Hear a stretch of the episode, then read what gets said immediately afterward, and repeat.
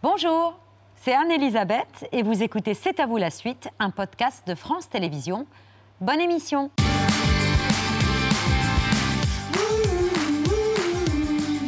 C'est à vous en direct jusqu'à 20h55 avec Pierre, Mohamed, Patrick et une bande de potes qui trinquent dans tous les sens du terme. Réunis pour le week-end à l'occasion d'un enterrement de vie de garçon, le tout dans un sublime vignoble où, telles des bulles de champagne, vont remonter à la surface quelques vérités qui fâchent. Merci, j'ai arrêté de fumer. J'ai arrêté depuis six mois et je me suis jamais senti aussi bien. Depuis t'es cri-cri. Pourquoi tu fais comme ça quand tu dis cri-cri je, je file à la guerre. Pourquoi il va à la gare Et bien ça c'est cri-cri. Ah ouais d'accord. La meuf tu la mets en blonde, c'est Barbie. il y a la moitié en plastique, hein, ça se voit direct. C'est ça ouais. C'est très dur d'arriver dans un clan. Vous êtes tellement soudés. Nico m'a quitté. Quoi? J'ai bientôt 60 ans. T'as 49 ans, Joe, t'es sublime, bref. Oh, ça avec les fesses qui tombent. Ah bah, ça c'est la vie, hein. Ton cul il décède toujours avant toi. Les mecs, vous êtes incapables de rentrer dans un bar sans draguer. J'ai rien fait, moi. Pourquoi tu dis vous? C'est- C'est Nico, bordel. Mais, mais, mais, j'ai rien fait. Alors pourquoi tu m'as rien dit? Bah, j'ai- bah, bah, bah, parce que justement, j'ai rien fait. Euh, Ça fait l'innocent. Mais je suis innocent. Mais... J'ai changé, c'est ça? Oui, t'as changé, oui. Depuis quand tu mets un fut rose pour montrer que t'es en week-end? Ton tatouage et tes bagues, euh, tu les as perdus, tes bagues? Qu'est-ce qui te dit que c'est Christine qui me fait changer? Juste que c'est pas toi, c'est tout. Tout ce que vous aviez à faire, c'était de faire une petite place. C'était trop vous demander ça On est souvent trompé en amour. Aïe. Et quand on se retourne pour regarder en arrière, on se dit Vous me faites chier, bande de connards J'ai souffert souvent. Je me suis trompé quelquefois. Mais j'ai aimé. C'est ça l'amitié Ah bah, c'est, elle, elle est comme ça. Hein. Elsa Zilberstein, Nicolas Vanier, bonsoir à tous les deux. Champagne sort mercredi prochain au cinéma, l'occasion de réunir devant votre caméra, Nicolas, une sacrée troupe d'actrices et d'acteurs qui sont des amis dans la vie, qui se connaissent beaucoup. Et ça, c'était quand même un sacré bon point de départ, non? Euh, je tenais à ça. Effectivement, donner toutes les chances à cette bande d'être euh, copains. Alors, ça a marché au-delà de mes espérances, hein, parce qu'il y a des soirs pour les récupérer euh, dans les caves. Euh, mais non, mais c'était extraordinaire, parce que je crois que ce qui transpire dans le film, c'est effectivement ce bonheur qu'on avait tous d'être ensemble, euh, avec euh, bah, des amitiés qui étaient, qui étaient vraies. Alors, c'est vrai que des acteurs, euh, voilà, leur rôle, c'est donner l'illusion. Mais quand en plus c'est vrai, ça nous permet par moments euh, de s'échapper un petit peu du scénario pour improviser. Enfin, il, y avait tellement de plaisir que je suis sûr que ce plaisir, ça se voit. En tout cas, c'est ce que nous disent dans les salles. Euh, Elsa est témoin. Il y a une salle où ils m'ont demandé de dire à la sécurité sociale. euh, alors, je ne sais pas rembourser. s'il y a- je ne sais pas s'il y a une Madame Cinéma à la sécurité sociale, mais je m'adresse à elle. Euh, Il y a des gens qui m'ont dit qu'il fallait que la sécurité sociale rembourse une partie du billet parce que ça faisait beaucoup de bien, Bien. beaucoup mieux que certains médicaments. Voilà. J'ai passé le message. Alors je sais que la Sécu va pas très bien, mais je leur dis si vous voulez faire des économies s'appelle de la prévention. sur le médicament, voilà, vous remboursez une partie du billet de champagne. Et votre amitié avec certains de vos partenaires, elle a survécu au tournage, Elsa, parce que c'est la question qu'explore ce film. Est-ce que l'amitié résiste au temps et à la vérité aussi? Ouais, c'est très juste. Ce que je trouvais bien dans le scénario, c'est vrai que c'est tous des parcours. Ils ont tous des parcours un peu différents. Moi, je suis avec une femme, je suis en couple depuis 10 ans. Je retombe amoureuse de mon amour d'enfance, euh, qui est Sylvie. Testu. Et c'est vrai que c'est l'épreuve de l'amitié. C'est-à-dire que c'est un moment un peu charnière pour tous. Euh, ça pose aussi le problème de est-ce qu'on peut tous dire en amitié? Et finalement, on bloque les gens aussi dans une phase de.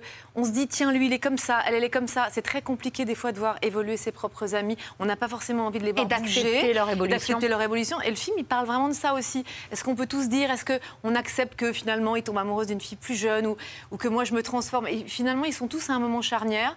Et c'est fait avec tellement de- d'élégance. Et ça ressemble au film de Nicolas. Euh, bon, là, il filme normalement les animaux, Nicolas. Là, c'était. Enfin, là, on n'était pas très loin. On hein, donc, euh, non, c'est vrai que. Non, c'est vrai qu'il y, a- il y a de ça dans le film. Il y a une sorte d'énergie et de sensualité aussi.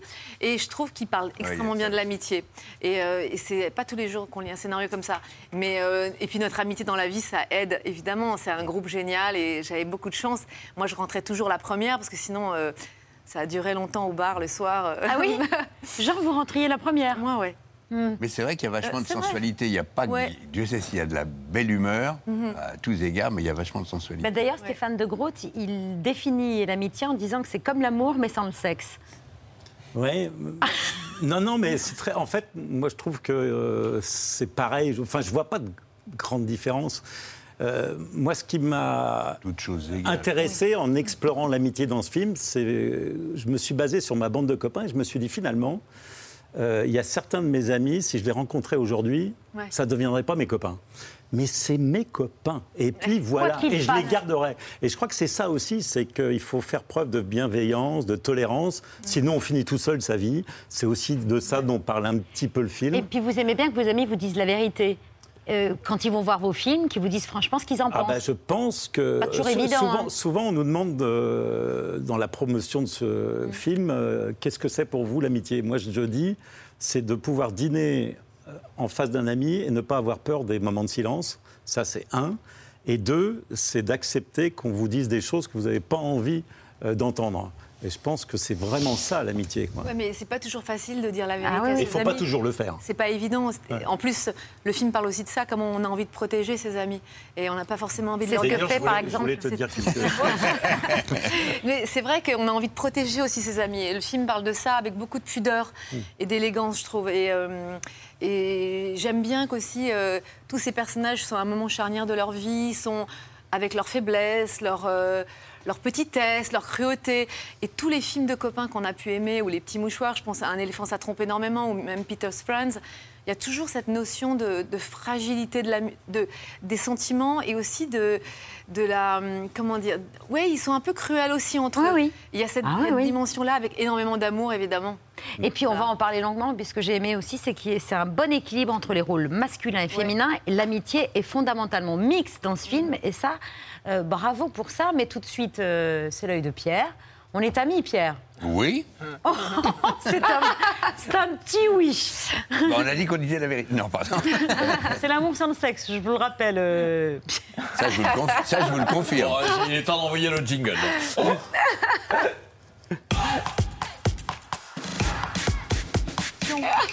Pierre, pour votre œil, vous avez choisi un anniversaire, les 20 ans de la sortie du premier album de la chanteuse Nora Jones. C'est un album devenu culte, comme la chanson qui a donné son titre à l'album. Come with me.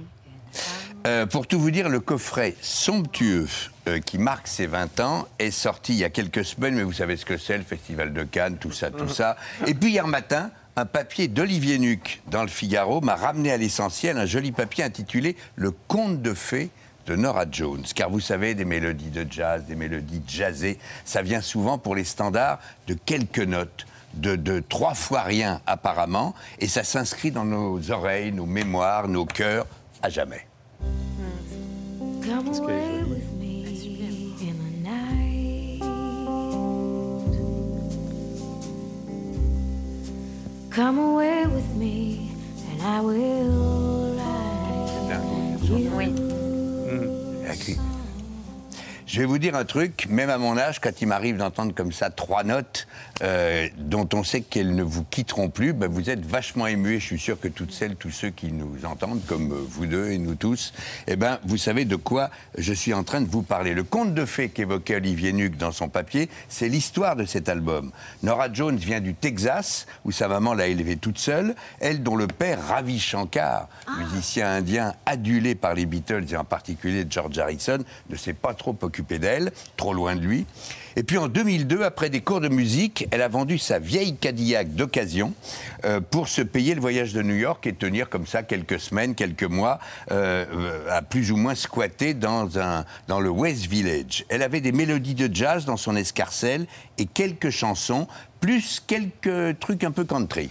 Lone Star,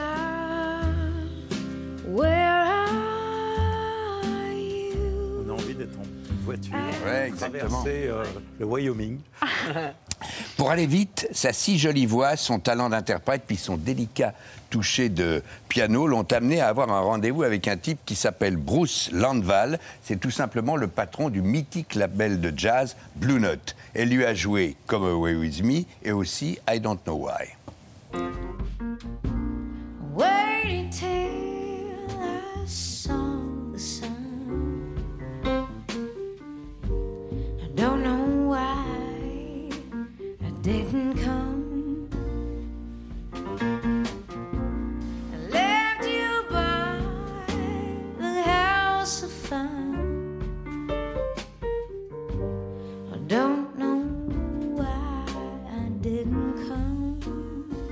le Bruce Landval a été tellement conquis par la grâce et le talent euh, et en puissance de Nora Jones qu'il a même pris le risque de la laisser reprendre des standards, bien sûr, ses propres compos, mais même son petit truc un peu country euh, sur le label Blue Note, qui est le, le label de jazz. Donc les puristes ont poussé des cris d'orfraie, mais l'album s'est vendu à 30 millions d'exemplaires. Je vous le disais, le miracle de trois petites notes. Come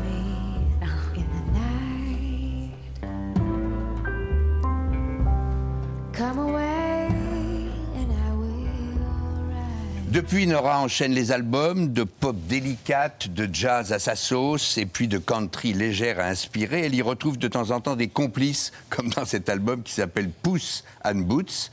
Euh, un de mes préférés, c'était il y a 10 ans. C'était The Fall qu'elle m'a dédicacé, s'il vous plaît. Euh, je m'en suis toujours parmi. Et pendant le confinement, elle nous a joué en Zoom des trucs à tomber. To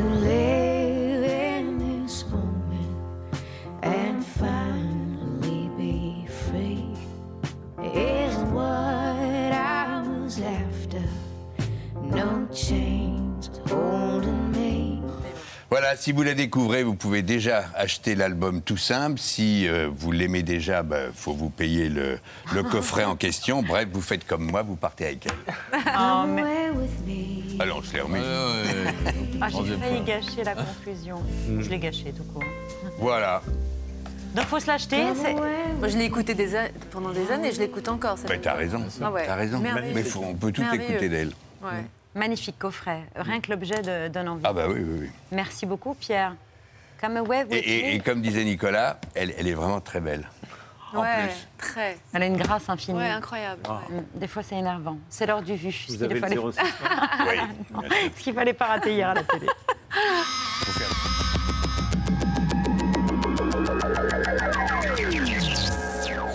Dans les territoires conquis, le pouvoir russe s'installe durablement. À Kherson, également occupé, les commerces sont obligés d'accepter le rouble russe.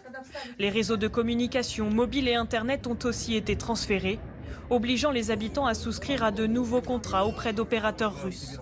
La stratégie S'emparer des secteurs économiques, de communication, mais aussi de la culture et de l'éducation. La première chose qu'ont fait les Russes, c'est de changer les manuels scolaires. Et le- l'objectif est d'éradiquer complètement la nation ukrainienne, de donner aux Ukrainiens l'impression que la situation est est irréversible. Вони нічого не розуміють. Але вони кажуть одне, що я мрію про те, щоб війна закінчилась. То у нас теж є мрія.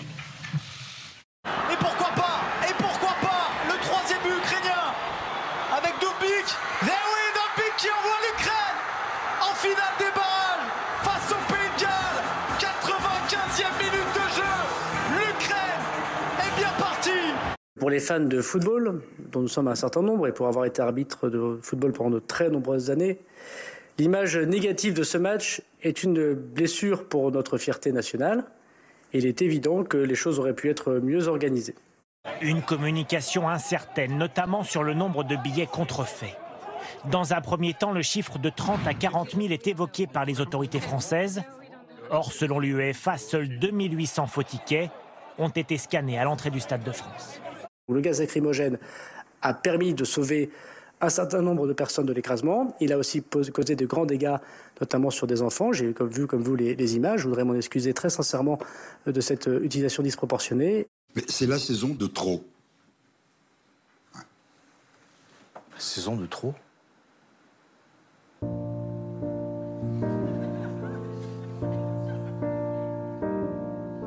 Mais qu'est-ce qu'ils me disent? En parlant de saison de trop Valérie, je sais que tu aimes beaucoup lire. Bah, t'es en pleine lecture. Numéro 2, tiens, numéro 2. Bah, on va faire un numéro 3 pour marquer ta page. voilà. Allez, ça. Ouf. Ouah. Ça, c'est pour la route. Voilà. Allez, j'espère que tu apprécieras.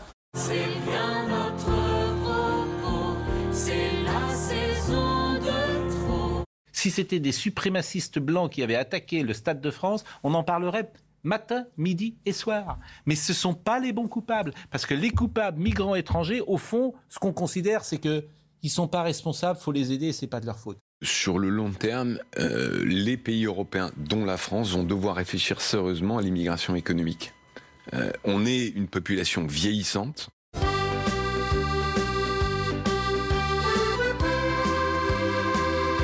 Dans les ateliers, les cadences et le travail en équipe ruinent notre santé.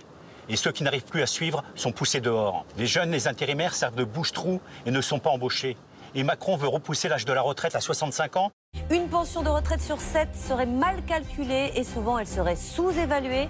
La Cour des comptes dénonce le manque de contrôle et de personnel des caisses de retraite. 8 Français sur 10 disent faire attention à leurs dépenses aujourd'hui. 4 sur 10 se sentent même fragilisés. Le chef Philippe Etchebest, pour moi, ça a été euh, mon chef. Ça sera le chef de toute ma vie. Il m'a aidé à, à évoluer. Voilà, on arrive d'objectif Top Chef ensemble. On est arrivé jusqu'au quart et, euh, chef, je voulais vous, vous remercier. De l'autre côté du globe, en Chine, les 25 millions d'habitants de Shanghai ont de nouveau un aperçu de la vie d'avant. Regardez ici, Oh là oui. première sortie en deux mois, les habitants qui se ruent vers les euh, magasins. Ces traits représentent les exportations de lait frais entre pays européens. Elles sont en constante augmentation. Les tomates fraîches voyagent encore plus loin, principalement depuis l'Espagne et les Pays-Bas. Vous voulez des légumes frais? Ils arriveront par avion s'il le faut. En région parisienne, en Normandie ou encore du côté de Lyon, des rayons qui se vident et des magasins qui ont de plus en plus de difficultés à s'approvisionner en moutarde. J'ai pas trouvé de moutarde. C'est dingue, Pour les agriculteurs, le choix est simple. Grossir et gagner en productivité ou se faire évincer. Les effets sont tragiques. En 10 ans, sur ces 15 millions de fermes, l'Europe en a perdu 4 millions. Presque le tiers. Pourtant, l'Union européenne verse chaque année 60 milliards d'euros de subventions agricoles. Cheesecake. You can have it. There you go.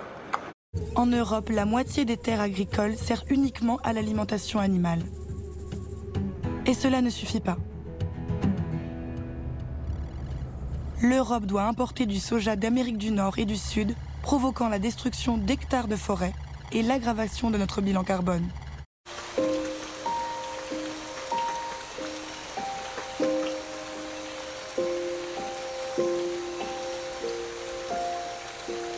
Vrai ou faux, il existe un mouvement pour l'extinction volontaire de l'humanité Sandrine Moi, je dis que ça peut être vrai. ouais. Ah oui. Alors, malheureusement, ça peut être vrai. C'est vrai, tout à fait. C'est la VHEMT, ça se prononce véhément, Vermont. C'est la Voluntary Human Extinction Movement, qui, comme son nom l'indique, donc, euh, euh, voilà, euh, incite les, les êtres humains à ne plus se reproduire afin de provoquer progressivement l'extinction de l'espèce humaine. Sympa ce Ça met, le... ça met la patate. Restez zen, solide. Voilà pour le vu du jour. C'est un procédé ancestral, l'opération dite du remuage, qui consiste à faire tourner une bouteille de champagne à droite, puis à gauche, avant de la relever pour entraîner le dépôt dans le goulot de la bouteille. Un remueur professionnel peut ainsi manipuler environ 40 000 bouteilles par jour. En 1972, Bernard Pradino rencontrait pour l'ORTF un remueur qui remuait jusqu'à 70 000 bouteilles par jour. Un remueur de champagne est un artiste qui travaille beaucoup puisqu'il va remuer jusqu'à 70 000 bouteilles par jour. La mousse du champagne, autrement dit l'un des éléments importants de sa qualité, se forme à l'intérieur de la bouteille par fermentation. Mais il y a aussi un dépôt qui se forme. Le remuage, opération délicate et régulière, consiste à faire glisser ce dépôt vers le bouchon, auquel il va finalement adhérer. Elsa, vous incarnez une vigneronne dans, dans Champagne, vigneronne aussi crédible qu'experte. Alors, on ne vous voit pas remuer. Je l'ai fait, enfin, je l'ai fait avec. J'ai suivi en fait une vigneronne pendant deux mois, une fille qui s'appelle Élise Bougie. Et c'était génial parce que j'ai appris. J'avais tellement de termes techniques dans le film et. euh, Et puis voilà, c'était c'est le moindre des choses, c'est par respect. Et puis je sais pas faire autrement que de me plonger comme ça. J'adore quand j'ai besoin de faire quelque chose pour un rôle. C'est une manière de rentrer dans le rôle. Et je suis partie en Champagne. D'abord, j'ai fait toute son armoire. J'ai dit bon, alors comment t'es habillée? Je vais prendre ça, ça, ça, ça. J'ai pris ses sabots, sa veste. On est allé mettre du, de l'engrais sur les vignes un matin avec un petit appareil. Et elle m'a appris vraiment à nouer les pieds de vigne. On a, Oui, alors on a Elsa, elle m'envoyait des vidéos sur son balcon à Paris. euh. Où elle attachait des Ah, serments de vigne. Je bosse, je bosse. Et, et- et- Oui, et à Paris, je faisais ça sur des rosiers, enfin n'importe quoi. Mais j'avais ma petite sacoche avec la petite ficelle et, et je me suis exercée comme ça. Et c'était vraiment euh, assez génial, effectivement, de voir la passion de ces gens. Le côté artisanal de cette fille qui est là, qui se lève hyper tôt, qui fait son, son champagne. Et je, je me rendais pas compte combien c'était de travail, combien c'était finalement. euh, Et puis d'angoisse, de stress, avec de le stress, gel qui voilà. peut détruire une, une récolte. l'assemblage, qu'est-ce que c'est Mais vous en parlez- C'est très intuitif aussi. Et, et je trouve que ça m'a fait penser un peu à ce qu'on fait nous. Euh, le côté passionné de ces gens, euh, qui, elle peut être un, un petit producteur indépendant, ou bien la famille Tétinger qu'on a aussi suivi, mais c'était assez excitant et assez magique de, de suivre ça et de, de rentrer dans ce monde-là comme ça. Vous avez aussi appris à sabrer le champagne. J'ai appris à embrasser aussi euh, Sylvie Testu. Et non, je rigole. et à sabrer Et le Stéphie champagne. Selma. Et Stéphie Selma. Et à J'ai roulé le- plein de patins pendant le film, en fait. Et à sabrer le Et à champagne. sabrer le champagne. Mais...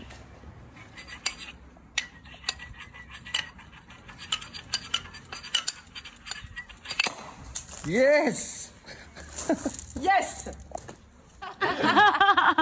Avec un club de golf. J'ai appris avec un club de golf, avec une cuillère, avec un couteau et avec un sabre. Bon, je réussis pas à tous les coups. Je crois que la dernière fois, je me suis plantée euh, sur un plateau. Comme... Oui. Mais euh, c'est assez. euh, en fait, il faut juste chauffer sur la ligne. Et c'est assez génial de faire sur ça. la ligne. Voilà, il faut Ah, chauffer sur la ligne. on Enfin, sur enfin Pierre.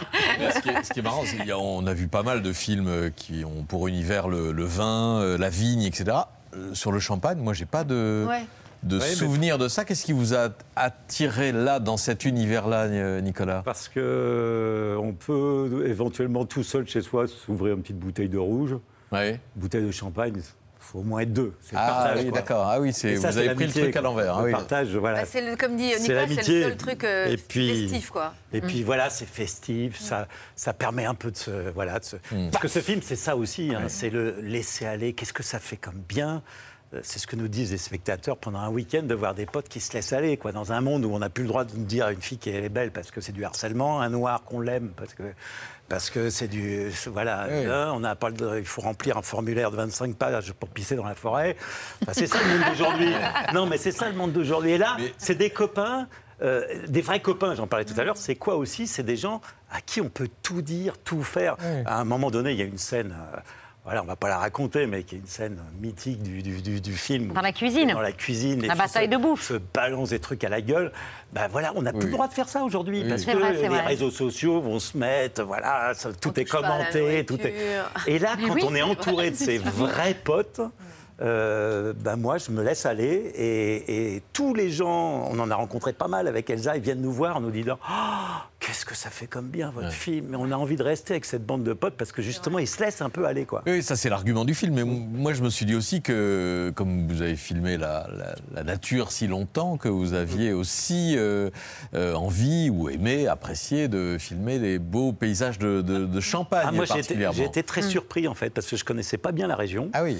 Et lorsque je, je me suis rendu compte que finalement euh, c'était des petites parcelles, comme le disait Elsa, des artisans, des passionnés, mais incroyables, quoi. ça vous donne envie de boire du champagne. Alors déjà que l'envie est généralement assez forte, mais euh, j'ai aimé ces reliefs, euh, la forêt, euh, euh, ces paysages, et du coup cette toile de fond sur laquelle on a écrit le film est magnifique. Et on ne comprend pas qu'à trois quarts d'heure de Paris, parce que c'est à trois quarts d'heure en train, euh, y ait un territoire comme celui-ci où les gens euh, n'ont pas spontanément envie d'aller parce que c'est merveilleux, quoi. Quand on, est le jeudi soir puis qu'on se dit ah bah tiens il va faire beau, on va où? On va à Deauville, on va. Mais Il faut aller en Champagne. c'est extraordinaire. Il y a pas mal de touristes Non, qui vont vrai. visiter les caves C'est quand même à génial. Épernon, Ouais, sa mais région. je trouve que ça souffre d'un déficit qui n'est pas en rapport avec la qualité de la région. Alors, Patrick évoquait votre goût pour la nature et, et comment la filmer. Pour ceux qui ne le sauraient pas, vous avez commencé votre carrière à, avec la caméra en tournant une quarantaine de documentaires, mais toujours avec un esprit d'aventurier, déjà guidé par la fiction. En 87, on a retrouvé ça. Vous aviez déjà votre œil, évidemment. Vous étiez parti en expédition pour l'Alaska sur les traces de Jack London. On va traverser bah, toute la Colombie-Britannique, tout le Yukon, euh, jusqu'en Alaska. Ce qu'on veut, c'est revivre un peu cette, euh, l'ambiance des voyages d'autrefois. Euh, On veut revivre un petit peu la Jack London. On va arriver par le Yukon, donc le fleuve où il a, où il a fait tous ses voyages, ses recherches, etc. Et on va arriver dans son village qui s'appelle Dawson. Et on espère même arriver, on va carrément arrêter les traîneaux devant sa maison, parce qu'il y a encore sa maison qui est conservée, une maison en, en rondin de bois. Donc plus que jamais, on est vraiment dans, dans Jack London. Je crois que c'est le Jeremiah Johnson de Sidney Pollack qui vous a donné envie de devenir aventurier. euh. Ah mais moi, ce- cette émotion de cinéma que j'ai eue en regardant ce film. Jeremiah Et Johnson. je me suis retrouvé, euh, effectivement, quelques années plus tard, j'ai traversé pendant un an et demi les montagnes rocheuses à cheval. Et je me suis retrouvé comme ça sur un col à 4000 mètres d'altitude. Et je me suis dit, voilà, le rêve euh, que j'avais lorsque j'avais 6-7 ans dans cette salle de cinéma est en train de se réaliser. Mais c'est vrai que ce film, euh, extraordinaire. Et donc, par l'aventure, vous êtes arrivé au cinéma. Ben, je dirais que moi j'ai fait mon premier film à 7 ans parce que j'ai filmé des sangliers chez moi et mon public c'était ma famille. Alors, euh, voilà. Et puis c'est vrai que euh, j'ai emmené une caméra euh, dans mes premiers voyages pour la famille qui s'est agrandie puisque les derniers documentaires voilà, passaient en prime euh, sur des grandes chaînes. Et, et c'est ce qui m'a donné envie, euh, c'est ces paysages incroyables. J'avais un rêve quoi, qui était effectivement le grand écran. Et je fais un premier film qui s'appelle Le Dernier Trappeur, et incroyable, 2 millions et demi d'entrées. Ce qui m'a permis ensuite voilà, de pouvoir continuer et, et de prendre surtout, euh, voilà, aujourd'hui, le vrai plaisir que j'ai, au-delà de la nature, des animaux, c'est de travailler avec euh, des acteurs. J'ai eu cette chance-là incroyable. Moi, je leur ai dit, j'étais la première fois que. je- Intimidé. Ah, mais, mais vraiment, quoi, parce que, voilà, tellement Non, on n'est pas des loups. Hein. tellement de talent, euh, tellement de Oui. talent autour de voilà autour de moi, autour de ce film. Enfin, non, ça a été merveilleux et je les remercierai jamais assez de Non, cette éclaté, confiance, ouais, de cet vrai. euh, honneur qu'ils m'ont fait de m'accompagner dans, dans ce film. Et d'ailleurs, et vous aviez tellement de talent autour de vous que parfois, au terme d'une journée de tournage, Ah, c'est pas parfois. c'est Tous les soirs, tout le monde n'avait pas euh, assez Je disais, de, mais- de mais- répliques oh, ou mais de, aujourd'hui, ou de j'ai scènes. pas, j'ai pas parlé à Marie. Oh, et Elsa, je lui ai pas dit que. oh, et voilà, parce que quand vous terminez un film avec deux, trois comédiens, l'école buissonnière avec François Cluzet, François Bernard, bon, voilà, vous arrivez à partager euh, équitablement votre temps. Et là, j'avais toujours l'impression de euh, de ne pas être à, à la hauteur des uns et des autres, de ce qu'ils pouvaient donner aussi, parce qu'il y avait des jours entiers où certains acteurs étaient sur le plateau et ils n'avaient aucune réplique, euh, presque rien à faire. Mais ce qui m'a fait super plaisir, c'est que lorsqu'ils ont vu le film, ils m'ont tous dit que les caméras qui étaient sur eux, lorsqu'ils écoutaient, etc., avaient énormément servi à la fois leur personnage euh, Oui. euh, et le Ah, film. tout le monde existe de façon équitable, mais, les femmes en particulier. Et Ouais. votre rôle là aussi en C'est particulier. vrai, non Je pense qu'il y a un équilibre entre les hommes et les femmes. Et puis, euh, ils ont tous leur petitesse, leur, euh, leur côté bourru. Moi, je joue un personnage assez un peu masculine, comme ça, assez bourru. En même temps, elle vient de perdre sa mère. Elle est, euh, elle est fragilisée par ça. Elle a un rapport aussi à son père qui est par- particulier. C'est, je trouve qu'ils sont assez complexes. C'est des, il y a un côté enfantin aussi, le côté on se retrouve tous en bande. Euh, c'est comme s'ils avaient à nouveau 14 ans, quoi, et qu'ils se permettent tout. Et ça, c'est assez jouissif. Nicolas, vous le disiez tout à l'heure, le, le champagne, c'est festif, c'est la boisson par excellence des grandes occasions, des grandes émotions quand on est euh, champion du monde, avant sur un podium de Formule 1, ou quand on arrive au Cap Horn après le vent des globes. Ouais, on l'a fait Merci Bonjour Caporne Bonjour Caporne. Putain, c'est beau. Ah, c'est beau. Elle est belle, la nature. Je suis émue, mais je suis tellement heureuse. Je suis épuisée, j'ai pas dormi depuis trois jours. Merci le vent des globes. Je remercie tous les sponsors, tous les, les banques, Intermarché, les poulets de Bresse. Je remercie mon agent, ma maquilleuse, ma coiffeuse, mon habilleuse. Merci putain, je l'ai fait. En plus j'ai le mal de mer. J'en reviens pas.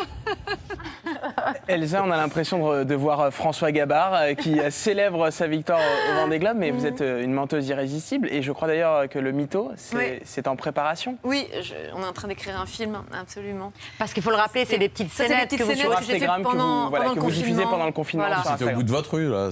En fait, non, c'était sur la terrasse au-dessus. Il faisait froid ce jour-là et je me suis dit, je venais de voir ça à la télé, je sais pas. Je me suis dit, tiens, je vais gagner les Vendée Globes aujourd'hui. Comme tous les matins, j'avais une idée complètement loufoque. Comme tout était interdit, c'était ou bien t'allais à New York, ou tu montais les marches de Cannes, ou bien euh, on gagnait les Vendée Globes. Et comme j'étais en mytho, tout est possible. Et donc un film, pardon, je Oui, t'ai le film Le, le mytho est en préparation. Voilà, absolument. En écriture, hein, on va dire, en écriture. Voilà, on ne dit pas plus. Avec Claude Lelouch Avec, et euh, Sofia Coppola. Mais c'est mytho ça ou c'est pas mytho Ah non, ça Non, non, avec Michael Pierra et Alex Lutz. Ah oui, d'accord. Non, parce Et- que voilà. Et Steven Spielberg. la Voilà. Peut-être, Sofia Coppola, oui. On adore quand vous êtes mytho, euh, Elsa. Irrésistible. Vous ne saurez pas, vous ne saurez pas. J'adore ça, moi. Mm.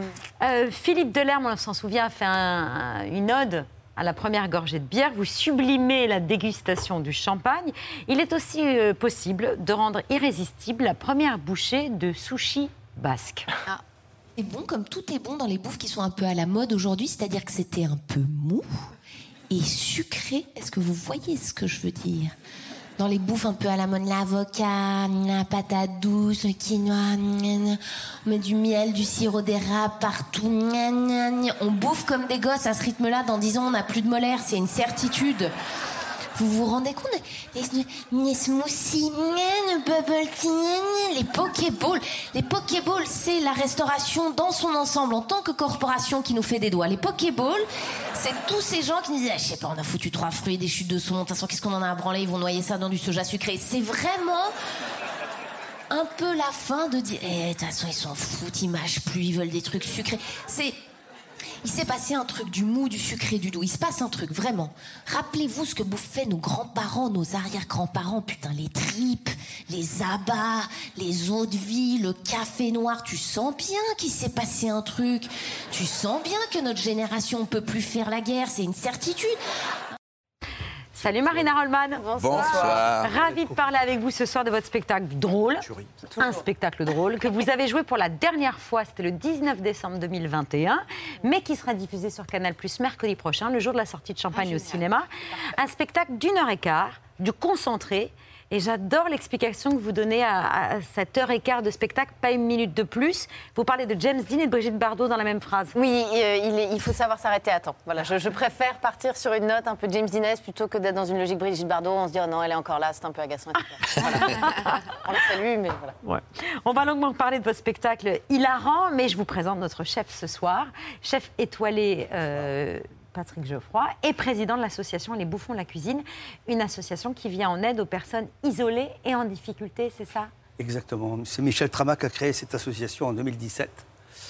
Et moi, j'ai repris la présidence l'année dernière. Et euh, je suis le modeste représentant de ces dizaines et ces dizaines de charcutiers, pâtissiers, cuisiniers qui, qui au long de toute l'année, euh, donnent leur travail pour faire euh, plaisir à des gens, euh, par exemple, des gens qui n'ont pas de moyens d'aller au restaurant. Et voir un enfant venir dans une salle des fêtes, par exemple, avec sa famille et être servi pour la première fois de sa vie avec du personnel de salle, c'est merveilleux. C'est merveilleux. Je suis un peu ému de dire ça, vous voyez.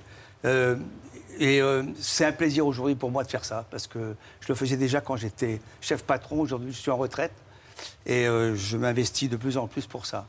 C'est- une belle cause de, de- de donner ça. oui. Est-ce qu'on peut soutenir votre association Les Bouffons de la Cuisine? Eh bien, bien sûr, euh, vous allez sur Facebook et vous tapez les bouffons de la cuisine. Et on, on est, on est, euh, tout, tout- tout le, plaisir est pour nous de recevoir des dons. hein, parce que, et d'ailleurs, on va essayer d'avoir des, des gros dons euh, au mois d'octobre. On va faire un, un gros repas sur un bateau, des, des- des bateaux parisiens, avec le groupe Le Nôtre et des grands chefs pour l'Ukraine. Ah ben Bravo. bravo. Merci Bravo. beaucoup, chef. Et on est ravis de soutenir euh, votre association Les Bouffons de la Cuisine. Euh, magnifique assiette ce soir pour nos invités. C'est un précédent d'araignée en vinaigrette, d'artichaut au lait de coco et curry Thai, et accompagné exceptionnellement d'un Fine, verre de hein Bah champagne Génial. à l'occasion de l'avenue d'Elsa et de Santé, bravo. Nicolas. Mm. Bravo.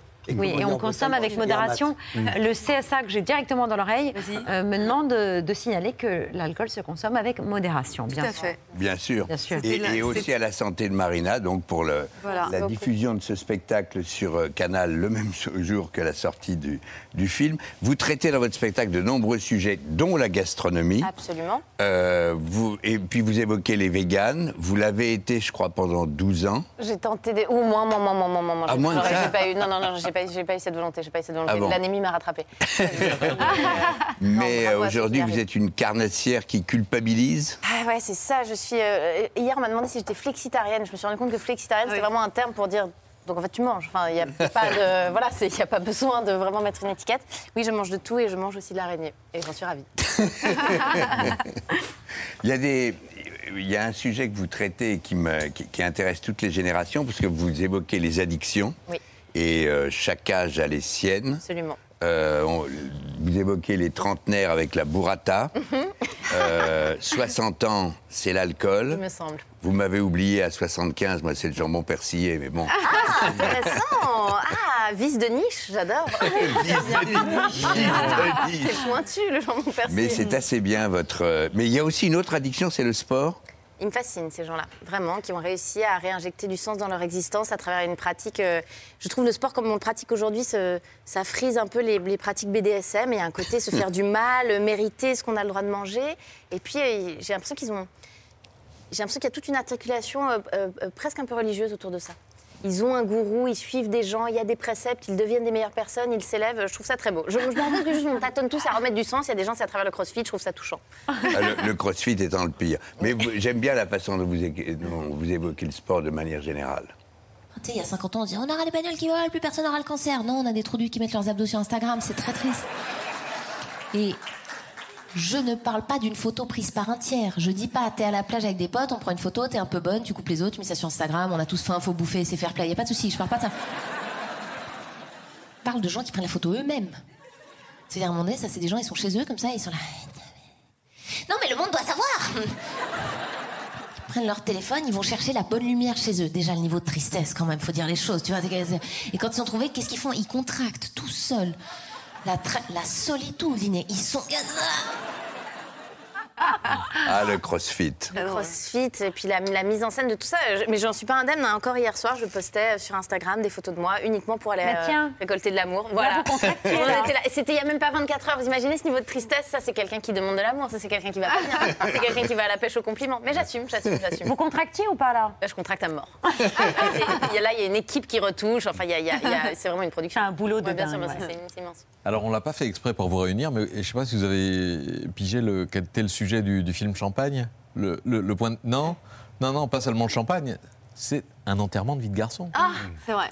Quel drôle de un- rituel. un- Quelle un étrange- EVG. Quelle étrange parade contemporaine. Un EVG ou la version euh, féminine, euh, un, EVJF. un EVJF qui est. euh, C'est quoi un OVJF un Enterrement de vie de jeune EVJF, un fille. enterrement de vie de jeune fille. Ah, Mais vite. c'est l'un des, des On sujets. fait le groupe WhatsApp. Ouais, on moi, je suis en groupe en ce EVJF moment. Karine, voilà. D'après Marina, d'après Marina, le fléau du 21e siècle, extrait de son spectacle.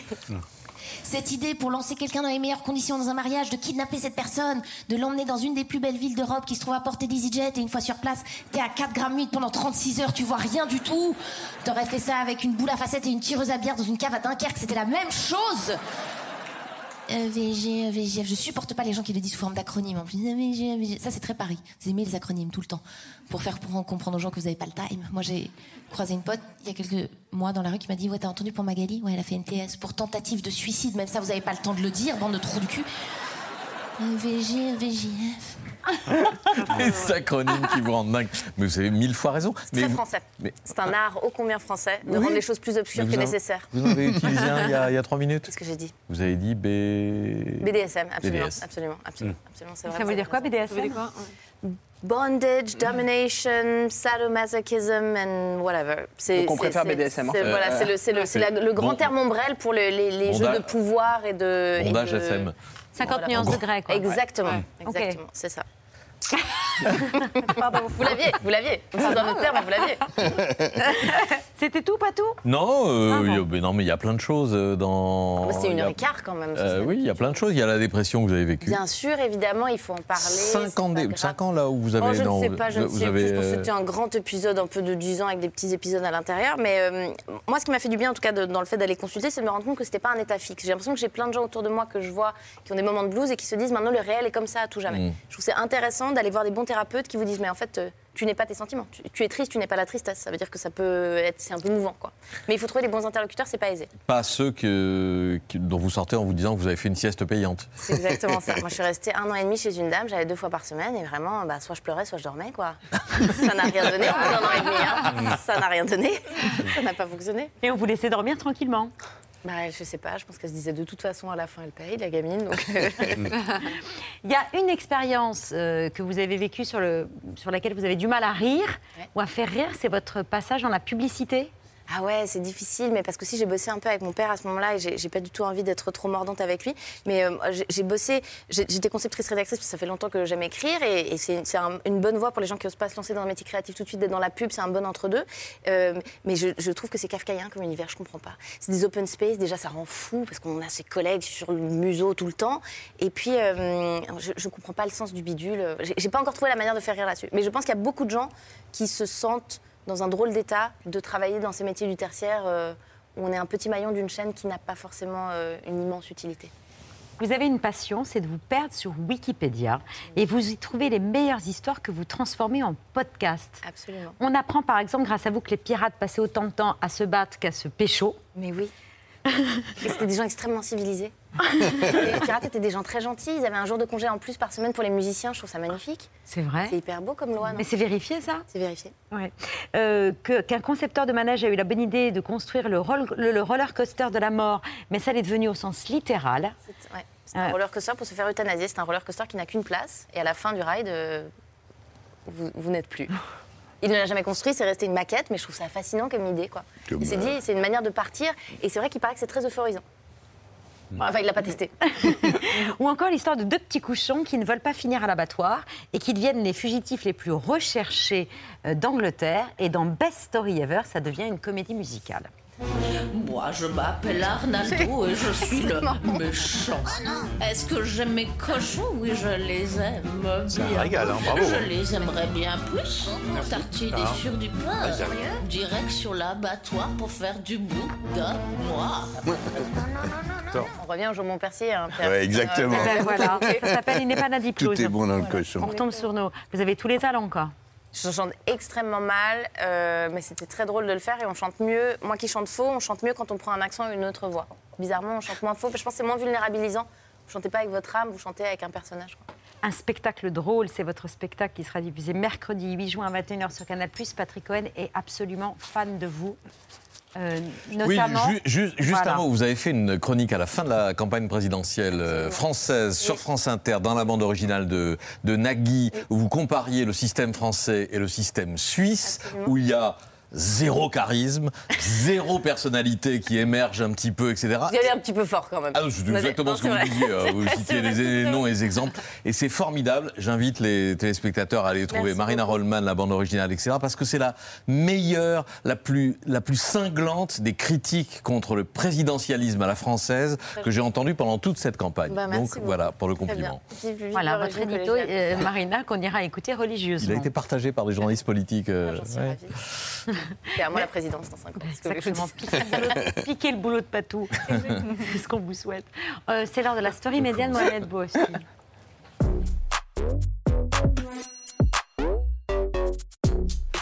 C'est pas parce qu'on a plus de 70 ans qu'on n'a pas le droit de jouer à des jeux vidéo. Ouais, ça c'est clair. Nicolas, Marina, Elsa, je vous présente euh, Mamie Gaming. Elle a 70 ans, on la découvre à l'écran. Elle est originaire euh, des Landes. Elle est devenue depuis euh, plusieurs mois l'une des stars euh, des réseaux sociaux. Avec sa fille, euh, Maddy, elle anime une chaîne sur YouTube et sur Twitch où elle partage à sa communauté un- son plaisir de jouer aux jeux vidéo, sa passion depuis près de 40 ans.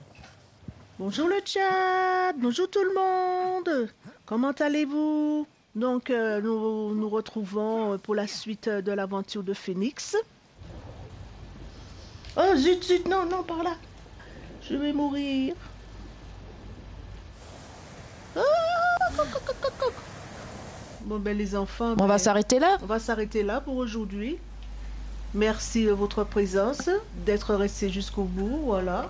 Et bientôt, euh, Pa- Papy Patrick aussi, euh, pour faire la, la même chose sur les réseaux sociaux. Euh, non, c'est mon fils qui joue.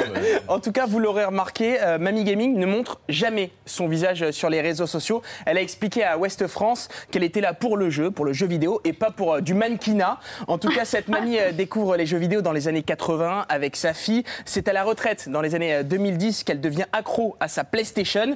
En 2020, tout explose. Euh, Pour elle, non, c'est une, une histoire vraie, Ah, c'est incroyable. ah, je- je- Alors, en 2020, tout explose pour elle. Les spectateurs sur Internet la découvrent en train de jouer à un jeu de guerre, Call of Duty, qui est un jeu très très connu.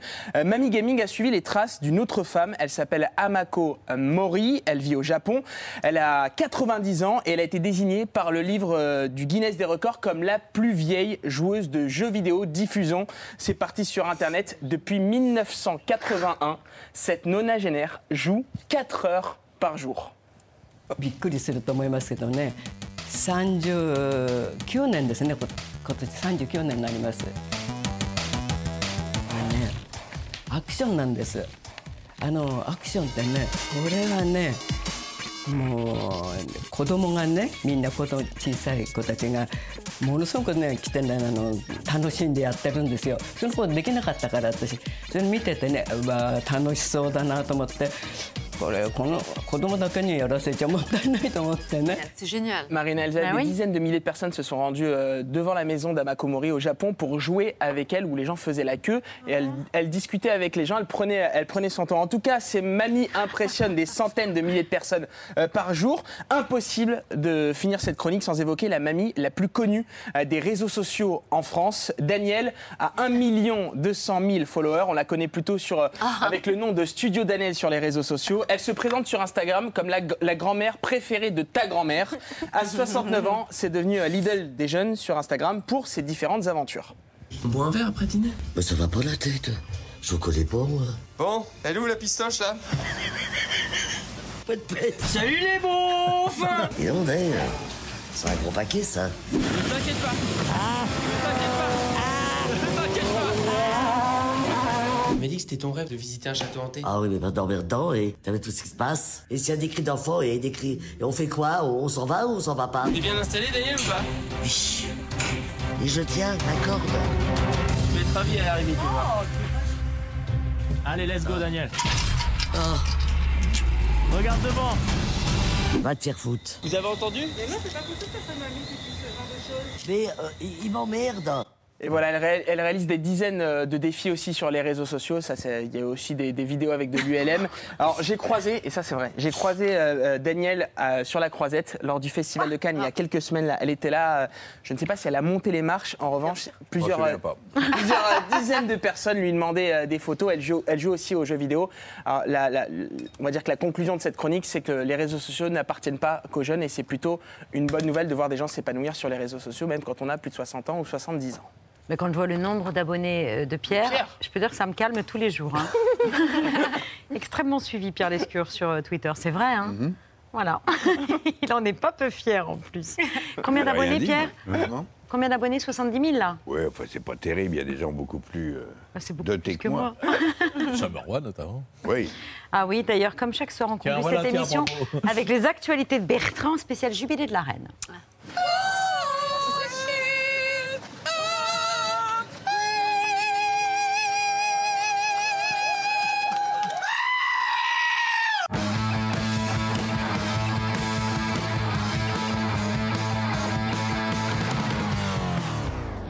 Et à événement exceptionnel, dispositif exceptionnel, Bertrand, vous êtes en duplex de Londres. Ah Oui, bonsoir Babette. Euh, euh, eh bien écoutez, euh, pas le moins du monde. Je suis vraiment juste à côté de toi. Pour des raisons de budget, essentiellement. Contrairement aux autres chaînes. À la une de ce 2 juin, ABC spécial Jubilé de Babette. Et je ne parle pas de vous, la, Ah, non, de la reine de l'info, mais de l'autre reine, Babette II, 70 ans de reine. Elle a connu Auriol à la tête de la France et a vu la première télé de Michel Drucker, qu'elle vit. Elle célébrait donc aujourd'hui son jubilé de platine et toutes les chaînes y sont allées de leur dispositif. Ce jubilé exceptionnel. Ce show exceptionnel. Les hurrahs exceptionnels. C'est exceptionnel. Hein. C'est exceptionnel. en- C'est exceptionnel. Cette longévité exceptionnelle, cette vie exceptionnelle, cette reine exceptionnelle. Non, on dit exceptionnel. C'est vrai, les gens prononcent Mais pas oui, bien. non, c'est un travail à faire encore là-dessus. L'image du jour, celle que tout le monde attendait, c'était évidemment celle-ci. Ah, oui, regardez la reine. Qui a donc bien une robe de couleur parme. 13h20. La reine en robe parme à 13h20, comme l'a dit euh, Gilles Boulot, 13h20. Mais pour être sûr de ne rien louper, ils avaient tous pris l'antenne en début de matinée. Il, y a donc, il a donc fallu meubler en attendant qu'il y ait du monde au balcon. À ce jeu-là, il y a plusieurs écoles. Il y a l'école TF1. Why is it so important for you to be here today? que ce soit tellement important d'être ici? Alors pourquoi est-ce que c'est tellement important d'être ici? C'est important pour vous que d'être ici? C'est important pour vous de voir la reine aujourd'hui? Voilà. Donc TF1 demande à des gens qui sont venus de leur plein gré à l'événement si c'est important pour eux d'être ici. Je pense que oui, sinon ils seraient restés dans leur pieu. Sur France 2, Julien Bugier s'est reconverti non sans talent en vendeur du téléshopping.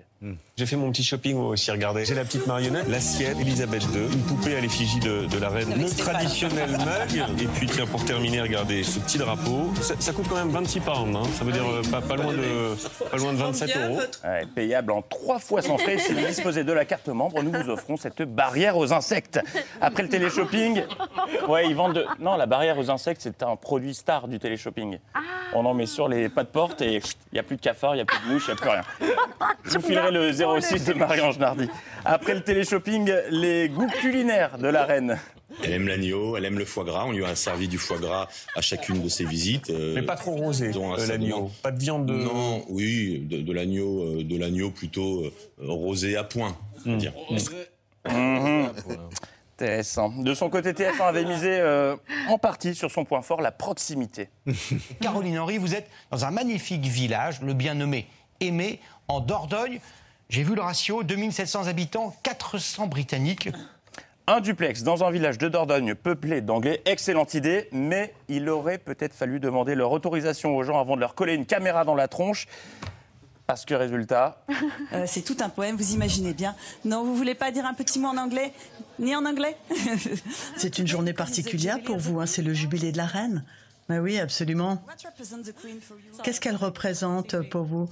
Je suis désolée, je suis pas très bonne pour les interviews. Bonjour monsieur. C'est une journée spéciale aujourd'hui à Londres. Ah, vous voyez, ils sont assez timides les Anglais ici. oui ou peut-être qu'ils n'en avaient rien à carrer du jubilé de la reine. Voyant que le duplex en Dordogne ne prenait pas, ils sont donc retournés à Londres pour une page d'affaires conclue.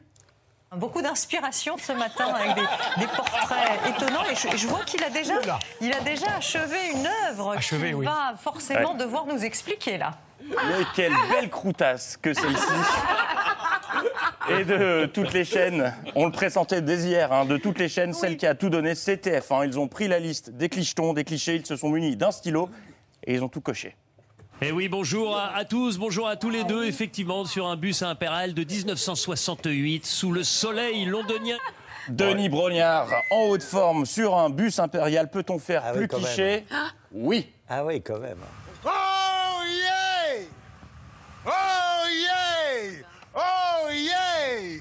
Denis Brognard, en haute forme, sur un bus impérial en compagnie du crieur, peut-on faire plus cliché Oui. Ces chiens appelés les corgis, ce qui veut dire en, en gallois un chien nain, des chiens courts sur pattes, regardez. Denis Brognard, sur un bus impérial en haute forme, euh, en compagnie du crieur avec un corgi, peut-on faire plus cliché? Oui. Et j'ai l'honneur de vous présenter Jeff Tanas, joueur de cornemuse. Ah oui, Jeff Tanas, c'est son prénom, le bien nommé, son vrai prénom. Denis Brognard, sur un bus impérial en haute forme, euh, avec un crieur, un corgi et un joueur de cornemuse plus cliché Oui. Alors regardez, le pudding. Denis Brognard sur un bus impérial en compagnie du crieur avec un corgi, un joueur de cornemuse et du pudding. On arrête là Non C'est mal les connaître. Effectivement, Gilles. Et quand on les regarde, on, a l'impression d'être avec les Beatles. Ah ouais, c'est vrai qu'on a vraiment l'impression d'être avec les Beatles là. Bah, à ce compte-là, regardez, ouais, une perruque et hop, Ringo Starr. Voilà. Regarde-moi. Ah ouais. Ah, là, on y est, là. Là. C'est saisissant. Oui, c'était fait exprès, Mohamed. C'est un effet scénique. Puis est arrivé le moment où Denis Brognard est descendu du bus des clichés, a abandonné les Beatles, le pudding, le crieur et le joueur de cornemuse, car l'info n'attend pas. Elle avait envie de faire pipi, donc je l'ai accompagnée faire pipi. On s'est arrêté quelques instants. Eh ben oui, breaking news, le corgi voulait faire pipi. Gros budget, accessoire donc sur TF1. Voyant ça, le centre France 2 n'a fait qu'un tour. Mais pour les connaître, euh, ils sont pas du genre à se laisser faire. C'est ainsi qu'ils ont dégainé le Super Banco. On va faire un petit euh, détour aussi du côté de Méfer où euh, Louise est toujours, euh, est toujours en place.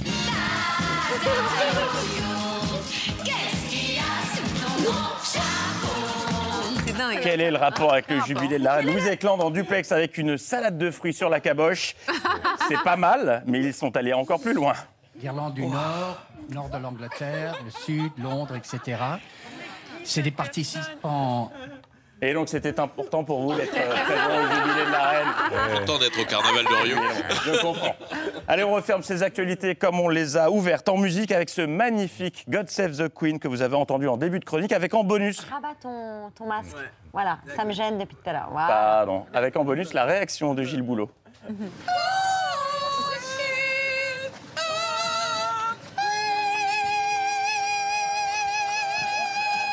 Magnifique, God Save the Queen, le premier de la matinée. Celui-ci était a cappella, il y en aura d'autres tout à l'heure, sans doute plus majestueux.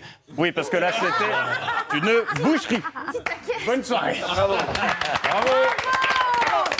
Ah, c'est les actualités exceptionnelles de Bertrand Champ.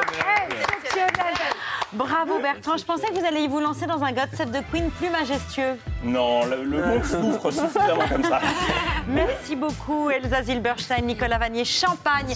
C'est un film qui devrait être remboursé pour moitié hein, par la sécurité sociale. J'ai bien entendu, hein, pour moitié. C'est ce que vous C'est une proposition des spectateurs. Euh, et je- j'abonde dans ce sens avec une formidable troupe, troupe d'acteurs. On ne peut pas tous les citer, mais Eric Elmosnino, Elsa Zilberstein, François-Xavier de Maison, Sylvie Testu, Stéphie Selma, et, et j'en oublie sans doute. Marie-Julie Stéphane Maud. de Groot, bien sûr. Marie-Julie Beaup. C'est à partir de mercredi prochain au cinéma. Merci à tous les deux. Marina Rollman, c'est le même soir à 21h sur Canal+. Un spectacle drôle. Ouais. Il n'y a pas d'autre façon d'en d'en parler parce qu'il est vraiment drôle. Euh, et Best Story Ever, c'est le podcast. La saison 3 est actuellement disponible sur Deezer. Merci beaucoup à tous les trois. Merci beaucoup, chef. C'était délicieux. Tout de suite sur France 5, la soirée science grand format de Mathieu Vidard. L'Odyssée Double, un œil dans les étoiles. Euh, si vous voulez bien vous tourner vers John euh, pour saluer nos téléspectateurs, une petite précision. C'est à vous fait le pont de la Pentecôte.